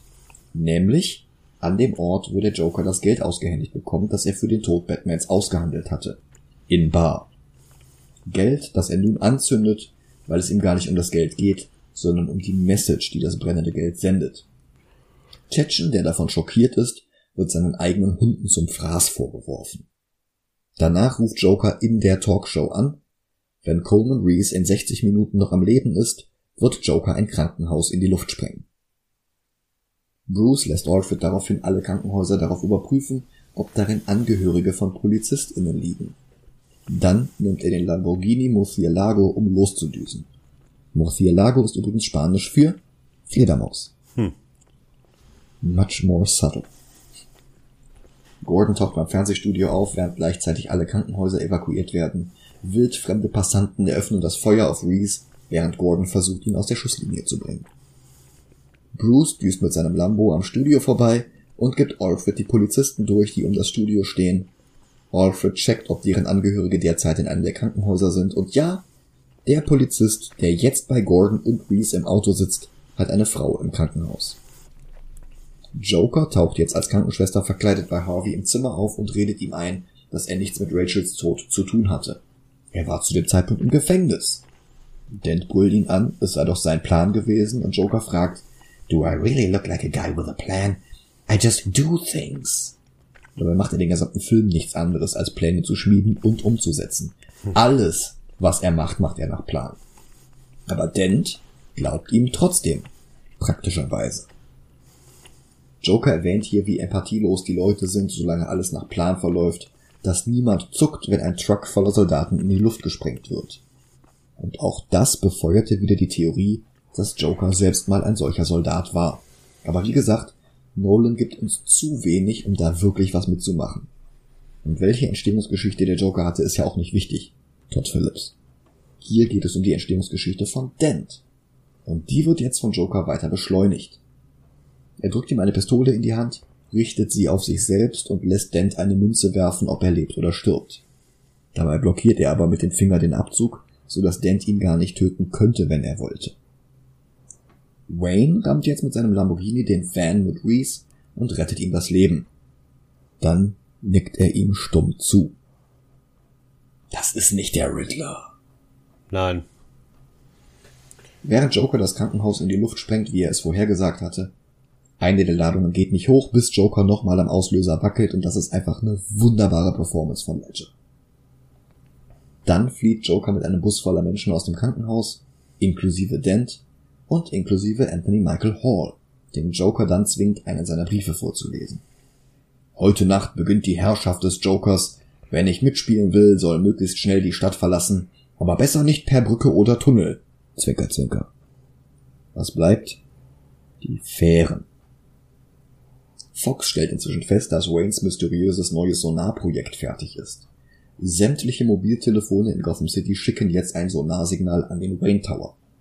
In der Frage Sicherheit gegen persönliche Freiheit, die Winter Soldier ganz klar pro Freiheit beantwortet hatte, scheint Batman der Meinung zu sein, Sicherheit geht vor, solange es eine gute Person ist, die die Privatsphäre von unzähligen Menschen in Gotham verletzt. Diese Person soll Fox sein, dann ist alles gut. Fox willigt ein, kündigt aber auch an zu kündigen, sobald sie den Joker gefunden, gefunden haben. Solange so eine Maschine in Wayne Enterprises steht, will er nicht für die Firma arbeiten. Batman sagt, Fox soll danach einfach seinen Namen eintippen. Words bekommt jetzt Besuch von Harvey Dent. Der will wissen, wer Rachel abgeholt hatte. Words hatte Harvey im Auto, aber wer hatte Rachel? Words weiß die Antwort nicht. Dent wirft seine Münze, die hässliche Seite landet oben und er schießt Words in den Kopf.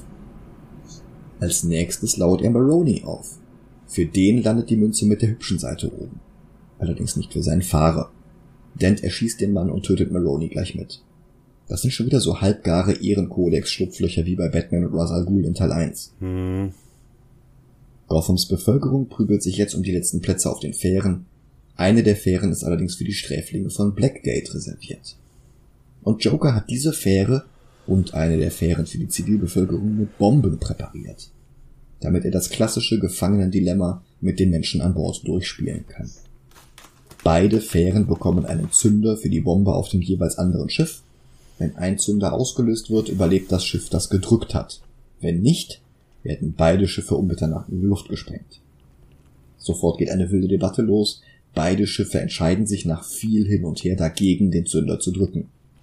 Im Sträf am Sträflingsschiff ist es der letzten Dezember viel zu früh verstorbene Tiny Lister, der den Zünder nimmt und einfach von Bord wirft.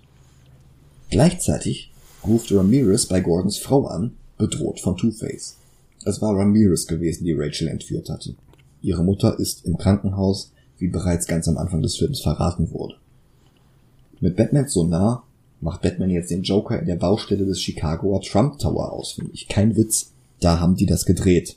Okay. Und gleichzeitig mit Gordon und dem GCPD trifft Batman ein. Oder GPD, da ist der Film nicht ganz konsequent. Diese ganze Freedom-Debatte war nicht mal nötig. Ohne den Sonar hätte er es auch gefunden, hätte nur den Polizeifunk abhören müssen. Gordon will die Clowns erschießen, die an Jokers Versteck ein paar Zivilisten zu bedrohen scheinen, aber Batman geht voraus und entdeckt, dass die Clowns nur weitere Zivilisten sind, von Joker gefesselt und präpariert.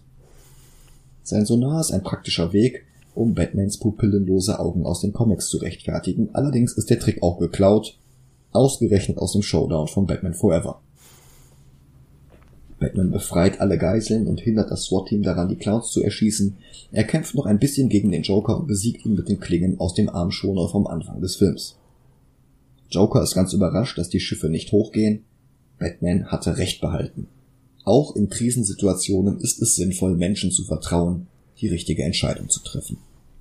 2021 hätte der Joker wahrscheinlich einfach einen Blog, in dem er Menschen ausredet, Masken gegen Covid-19 zu tragen. Dent ist in der Zwischenzeit kurz davor, Jim Gordons Familie zu töten.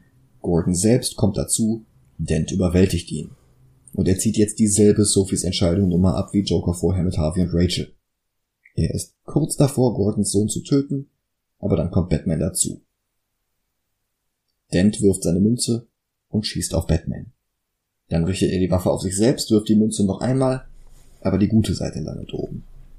Er wirft die Münze für Gordons Sohn, aber Batman geht dazwischen und Dent fällt vom Dach. Batman fällt hinterher. Er hat es überlebt, Dent nicht. Und das interpretiere ich jetzt wirklich nicht als Batman, der Dent getötet hat. Das war wirklich ein Unfall. Aber Gordon ist trotzdem der Meinung, dass der Joker gewonnen hat. Sie können Dents Niedergang nicht verheimlichen. Aber Batman zitiert noch einmal den Teil mit dem Live long enough to see yourself become the villain und, und lässt Gordon erzählen, Batman habe die Leute umgebracht, die Dent auf dem Gewissen hat. Damit Dents Image nicht posthum Schaden nimmt. Und so geht alles zu Ende. Dents Leben, Batmans guter Ruf, Alfred verbrennt den Brief von Rachel, sogar Fox tippt seinen Namen in die Sonarmaschine, woraufhin die sich selbst zerstört.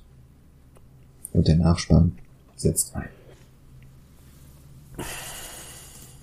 Dark Knight ist unterm Strich immer noch ein guter und über weite Strecken auch gut gemachter Film. Ledger, Oldman, Eckhart und Kane machen wirklich das Beste aus ihren Rollen. Hans Zimmer war selten besser als hier. Und wenn Christian Bale die Fresse hält, ist er gar nicht mal so schlecht. Allerdings scheitert der Film auch immer wieder an seinen eigenen hohen Ansprüchen. Noch dazu sorgen genau diese Ansprüche dafür, dass der Film hin und wieder in der unaufregenden Banalität versinkt. Der Film will nicht, dass man sein Hirn ausschaltet und einfach nur Spaß hat, aber dann kommt er wieder mit einer Pistolenkugeln-Analysemaschine, die allen, die ihr Hirn noch immer angeschaltet haben, die Fußnägel aufrollt. Diverse Pläne ergeben keinen Sinn oder haben gigantische oder haben gigantische Löcher und nur der Zufall sorgt dafür, dass sie am Ende doch noch funktionieren. Bales Batman-Stimme ist immer noch zu dick aufgetragen und gerade der Kontrast zu Winter Soldier wo sich Captain America von Anfang an gegen die Überwachungsheli-Carrier von Project Insight ausspricht, lässt Batmans Sonar-Projekt noch schlimmer aussehen, als es damals schon war. Von den ganzen Folterszenen mal ganz zu schweigen. Immerhin tötet Batman nicht, selbst Dents Tod war letztlich ein Unfall. Und Batman hindert diesmal auch niemanden daran, aus einem S-Bahn-Waggon zu fliehen, der auf ein Gebäude zurast. Und erst recht bindet er niemandem eine Bombe an den Gürtel, und grinst dann in die Kamera, wenn sie hochgeht. Das ist halt auch alles etwas wert. Wenn Batman nicht den Fehler machen würde, seine scheiß Sonarmaschine anzuwerfen. The Dark Knight könnte vielleicht der beste Live-Action-Film seit 1966 sein. Aber das ist dann doch der Tropfen, der ein sowieso schon mit Kleinigkeiten gefülltes Fass endgültig zum Überlaufen bringt. Wenn du mich fragst, würde ich den Film zwischen Batman Year One und Batman 89 einordnen. Das wäre im Bereich 27, 28 oder 29. Auf gar keinen Fall. Du fandest ihn deutlich schwächer, oder? Viel, viel schlechter. Ich kann, der Film ist, ich habe mir jetzt die Minuten nicht aufgeschrieben, aber der Film ist bis zu dem Moment, wo das anfängt mit den beiden Fähren, mhm. ist der Film der schlechteste Film, den ich jemals gesehen habe. Okay, ich, ich korrigiere, der schlechteste Batman-Film, den ich jemals gesehen habe. Da passiert einfach nicht nichts. Der ganze Film geht erst los, wenn diese ganze Sache mit den beiden Fähren da anfängt. Den Rest vom, den Rest vom Film hätte man, könnte man einfach weglassen. Nee, nee, kannst du nicht. Das Problem ist, die Fähren kommen zu einem Zeitpunkt, wo der Joker eigentlich keine Funktion mehr im Film hat. Und trotzdem geben sie ihm dann noch dieses Spiel mit den Fähren. Eigentlich würde es schon reichen, wenn der Joker Harvey zu Two-Face macht und verschwindet. Entkommt oder von mir aus auch geschnappt wird und nach Arkham gesteckt wird. Und wenn dann die zweite Hälfte des Filmes sich komplett um Two-Face drehen würde. Dann würden die Leute auch nicht sagen, hätten sie Two-Face besser für den dritten Film aufgehoben.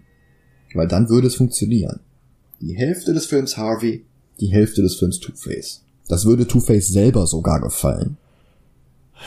So hat sich der Film zu sehr in den Joker verliebt, was ich auch nachvollziehen kann, weil Ledger wirklich völlig fantastisch war.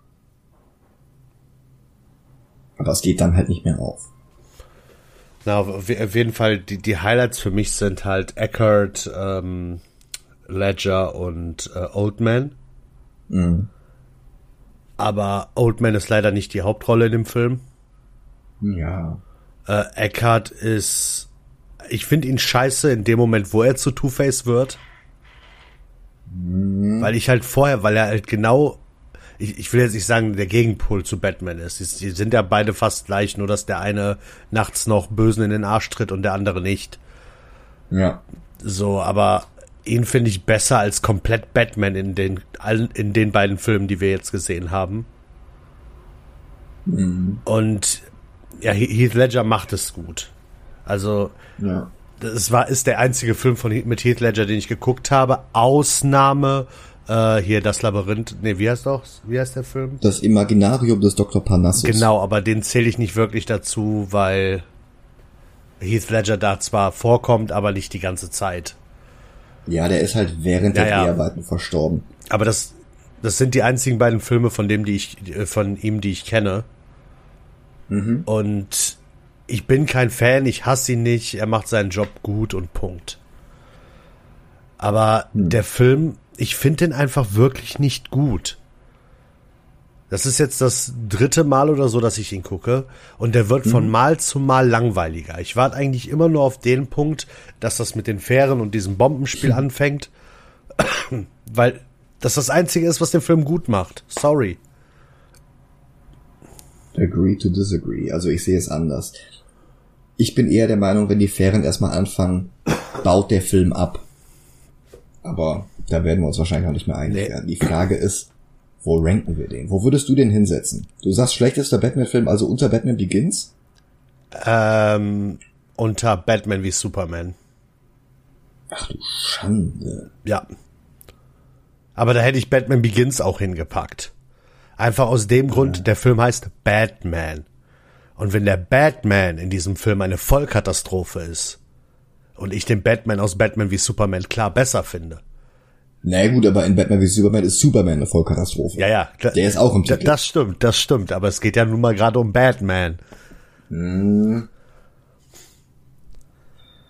Okay, das heißt, du sagst Platz 81. Ich sag, äh, was habe ich gesagt, Platz 28 oder so, Ja. ne? Das wären zusammen 108 geteilt durch 2, 54. Schauen wir uns mal an. Da ist Oldboy, das Remake. Klar besserer Das ist Film. ein Platz unter Batman Returns. Oldboy ist der bessere Film.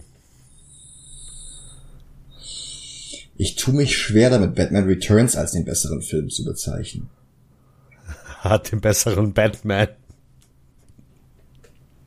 Gerade so eben, aber Batman Returns hat halt auch diese Szene mit der Bombe, wo Batman dem Clown die Bombe in die Hose steckt, ihn in einen Kellerschacht runterschmeißt und sich dann freut, als der Typ explodiert. Das ist halt nicht Batman. Dagegen ist Bale noch ein besserer Batman. Ja, aber nicht als Schauspieler. Ich, ich mag, ich finde Christian Bale. äh, Ich bin mal gespannt, was er in Tor macht. Aber ich finde ihn einfach nicht gut. Der sieht in fast all seinen Rollen so aus, als wäre er einfach nur gelangweilt von dem Skript und wird dann nur mach, mitmachen wegen des Geldes. Sorry, das ist genau die Facial Impression von, Impression von äh, Christian Bale. Vergleichen wir nochmal weiter Batman Returns und, und The Dark Knight. Das sind beides die, die zweiten Filme in dem Oeuvre des jeweiligen Regisseurs. Batman Returns hat die schlechteren Kulissen. Hallo. Bei Dark Knight ist es nur Chicago, ich weiß. Aber Batman Returns hat einfach nur diese hässlichen Betonklötze. Das ist nicht Batman 89, wo du diese von Anton First designten gotischen Hochhäuser Ja, hast. das gut. ist einfach nur ein Marktplatz mit einem Baum, Ja, ein Kaufhaus und Wayne Manor, das war's. ja. Da finde ich Dark Knight besser. So, so einfallslos es auch ist, einfach nur Chicago zu nehmen. Die Schurken, da hast du bei Batman Returns Michelle Pfeiffer. Die ist richtig gut. Ja. So wie der Joker richtig gut ist. Ja. Du hast Two-Face, der nicht schlecht ist, und du hast einen Pinguin, dessen Pläne überhaupt keinen Sinn ergeben und sich alle gegenseitig widersprechen. Ja, ja. Da finde ich auch Dark Knight besser. Beim Soundtrack haben wir unentschieden, weil Danny Elfman und Hans Zimmer, das nimmt sich nicht viel. Mhm.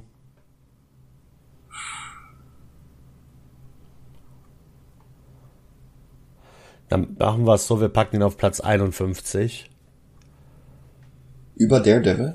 über Daredevil, weil da wäre ein weiterer DC-Vergleich und Wonder Woman ist der bessere Film.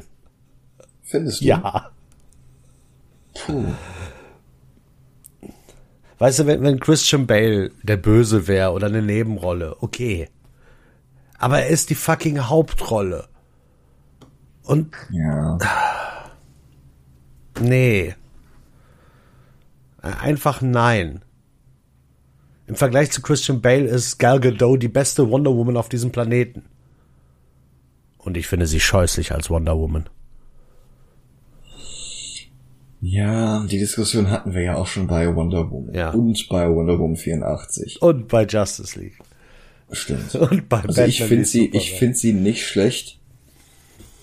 Aber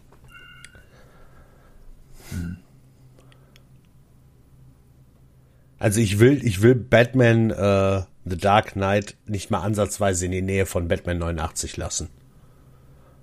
Weil das eine. Also ich, ich finde ihn besser als 99. Nein. Aber ich hätte dir mal, ich hätte dir mal zugestimmt. Okay. Bevor ich die ganzen Batman-Filme von früher nochmal geguckt habe.